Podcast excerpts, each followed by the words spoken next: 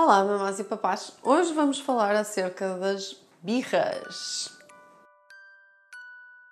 Então, imaginem-se vocês pequeninos, assim, a descobrir o mundo, a subirem assim para uma mesa e acharem Uau, mamãe, estou a conseguir subir para a mesa. E do outro lado ouvem assim Não, sai daí, para, que vais-te magoar. Não é fácil ser pequenino, pois não? Isto dá origem normalmente a algumas birras, como vocês já devem ter reparado. Ou seja, vamos do início. O que é que é uma birra? Uma birra, regra geral, tem a ver com alguma coisa que a criança está a fazer, algum momento de frustração, de raiva, de medo ou eventualmente algum momento em que geramos alguma ansiedade de separação. Ou seja, três alarmes que podem disparar uma birra: o medo, a raiva ou a própria ansiedade de separação. A criança sentir que pode ficar sem a mãe ou sem o pai pode dar origem a uma birra. Então vamos falar de, da anatomia da birra, por assim dizer. Uma birra tem mais ou menos duas partes distintas.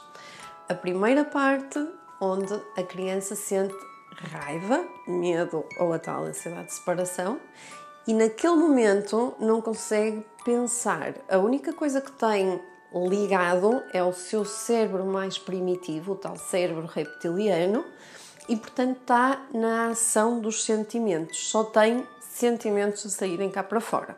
Imaginem se vocês, por exemplo, que vão a atravessar uma estrada. Vem um carro a grande velocidade, de certeza que vocês não param para pensar: ok, eu ando a 2 metros por segundo, aquele carro vem a não sei quantos quilómetros a hora. Não, não fazem nada disto de repente o nosso cérebro racional, o cérebro de, do humano, do Homo sapiens, desliga e nós ficamos só com os nossos instintos a funcionar numa, num formato de fuga ou ataque. O que é que isto quer dizer? Que eu fico inundado de cortisol, de adrenalina, de substâncias que me fazem ser rápido na ação e não estou a pensar.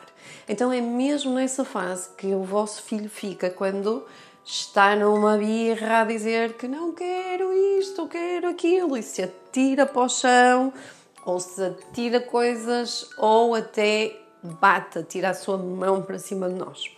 Esta é a primeira fase da raiva. Neste momento, como vocês podem imaginar, tudo o que nós dissermos só vai ser lenha para a fogueira e vai aumentar a birra para momentos intermináveis, coisa que se nós deixarmos que ela se desenrole naturalmente, nunca irá atingir momentos assim tão longos. Então, a segunda fase a seguir a esta da raiva, o que aparece vai ser a fase da tristeza. E a fase da tristeza quer dizer o quê? Que o vosso filho ficou inundado naquelas substâncias e que está literalmente a sentir-se atropelado por um caminhão. E o que ele está a pensar é, não pensando obviamente, inconscientemente, Uou, o que é que aconteceu aqui? Não estou a conseguir perceber, tenho as pernas a tremer, tenho o meu, o meu coração a palpitar, a respiração está ofegante e não percebi o que é que aconteceu aqui fica mais ou menos para vocês terem ideia das sensações que eles estão a ter quando estão no meio de uma birra e nós pensamos, ok, está a fazer com que eu fique mal disposto ou quer que toda a gente fique aqui a olhar para mim. Na realidade, não se passa nada disso na cabecinha deles, eles não são manipuladores. Eles estão a sentir-se como nós, sabem, quando vamos a conduzir e quase que temos um acidente e de repente não temos e paramos e ficamos desorientados, já nem sabemos muito bem para onde é que íamos, onde é que não íamos, ficamos com as mãos cheias de piquinhos e a transpirar e o nosso coração e a respiração ficam ofegante, é como eles ficam naquele momento. Portanto, não há razão para estarmos a castigar, nem para grandes sermões naquela fase. O que nós precisamos é, depois desta fase da raiva, dar colo e pôr legendas naquilo que aconteceu. Imaginem um, tu querias ir lá para fora para o parque, mas está a chover, não podes ir porque vamos ficar doentes, mas só quando a fase da raiva termina e inicia a fase da tristeza. A fase da tristeza é, por favor, ajuda-me. E isto coloca-nos logo noutra perspectiva, não é? Quando eu olho para o meu filho e vejo alguém a pedir ajuda, eu vou lá ajudar. Quando eu olho para o meu filho e penso que ele me está a manipular ou a desafiar-me, eu tenho tendência para castigar e não para ajudar.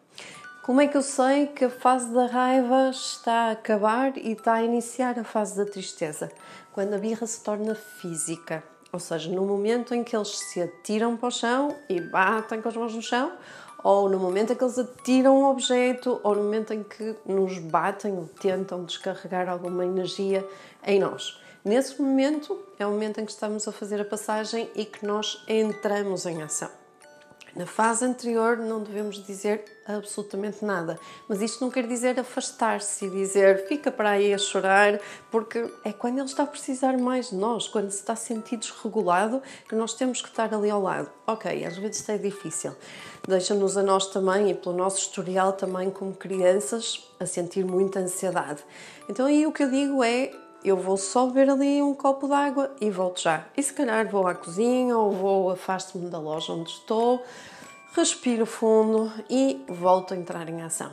E quando voltar em ação, vai ser para pegar ao colo, para se conectar com o seu filho e para colocar as tais legendas explicando o que aconteceu, porque aí aquela branca que às vezes também nos dá nos exames, sabem? Quando nós sabemos tudo e de repente ficamos tão ansiosos que esquecemos de tudo como se um pano branco ficasse colocado em cima da nossa parte racional. Aquela branca já desapareceu e ele está capaz de ouvir aquilo que nós queremos dizer e compreender aquilo que nós estamos a dizer.